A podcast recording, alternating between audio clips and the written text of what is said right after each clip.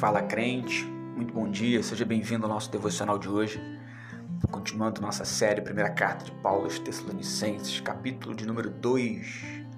Porque vós mesmos, irmãos, sabeis que a nossa entrada para convosco não foi vã, mas mesmo depois de termos antes sofrido e sido envergonhados, como vocês sabem, em Filipos, tornamos-nos ousados em nosso Deus para vos falar o Evangelho de Deus com grande combate esses dois versículos já são profundos demais para nós no sentido de nos ensinar verdades absolutas da palavra de Deus sobre a pregação do Evangelho, sobre a questão de Paulo ter sofrido, de ter sido envergonhado, mas como ele bem sabia, como os crentes de Tessalônica bem sabiam, ainda as dificuldades passadas em Filipos, ele diz: Mas nos tornamos ousados em nosso Deus uma ousadia provocada pelo Espírito Santo provoca no pregador Paulo, no missionário Paulo, uma intrepidez de continuar nesse mesmo espírito, pregando e anunciando o evangelho que não era de agrado dos homens e muito menos buscava agradar aos homens.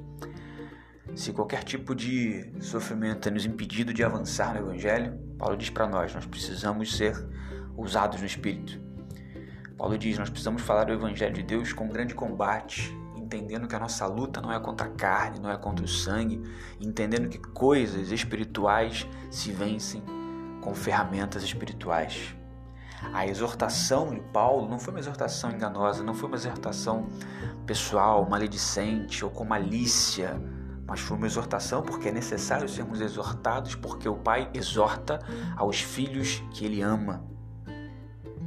Paulo diz que o discurso dele não foi para agradar aos homens, mas a Deus, porque é Deus que prova, está no final do versículo 4, é Deus que prova os nossos corações. Quando Samuel chega para ungir um novo rei, ele acha que o primeiro que ele encontra ali é de fato o rei pela aparência. Deus então diz para ele: Samuel, eu não vejo como vê o homem, eu vejo a intenção, a intencionalidade do coração.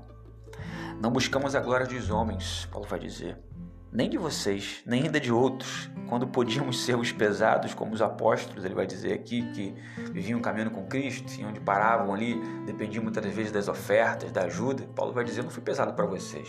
Passei um tempo, um tempo com, com vocês, é, manifestei ali aquilo que Deus havia colocado no meu coração, passei para vocês, ensinei da palavra, mas vocês sabem que nós trabalhamos de dia e de noite, tradição ali que Paulo produzia e vendia tendas, ou seja, para que ele não fosse oneroso, para que a, a estadia dele por mais que tivesse ali um resultado espiritual, por mais que tivesse uma questão positiva de anúncio, de anúncio do evangelho, de produzir dentro deles mudança, Paulo não foi em contrapartida, é, não comunicou o evangelho por barganha, não comunicou o evangelho por troca, mas comunicou o evangelho que vem da própria alma.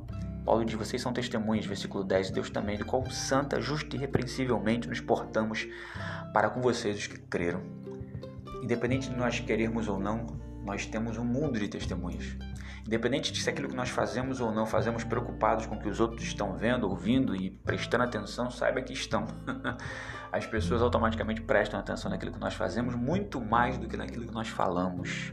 Por isso, nosso testemunho precisa ser ao máximo irrepreensível e que a gente busque receber a palavra que veio de Deus, não a palavra de homens, mas segundo na verdade a palavra a qual Deus falou para nós, é aquela que opera de forma eficaz naqueles que creram, está no final do versículo 13.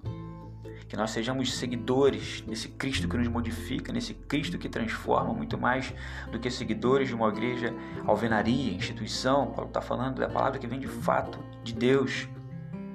Por isso, ainda que estivemos ainda que estejamos, Paulo vai dizer, separados fisicamente, o meu coração está com vocês. Há um desejo meu, pessoal, entre o versículo 17 e 18, ele vai dizer, de ir novamente até vocês. Eu quero voltar a estar com vocês, pelo menos mais uma vez.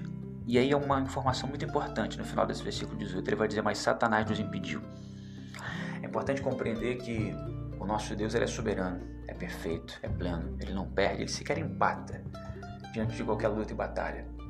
Mas nós, nós às vezes desistimos, nós às vezes olhamos para trás, nós às vezes queremos parar, nós às vezes queremos simplesmente sumir de tudo e não acreditar nem no potencial que Deus colocou em nós.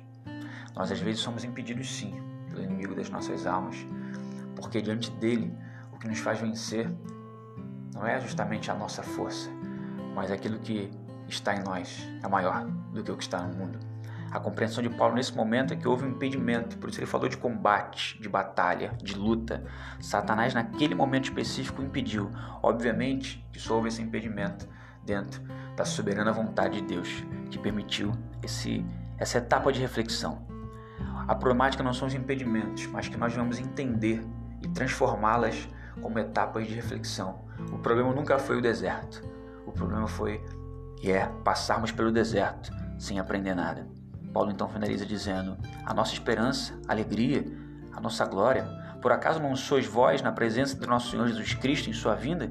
Porque vós sois nossa glória e a alegria. O que tem sido a sua glória? O que tem sido a sua alegria? Que nós vamos refletir sobre isso na manhã de hoje e que Deus nos abençoe de forma poderosa. Em nome de Jesus.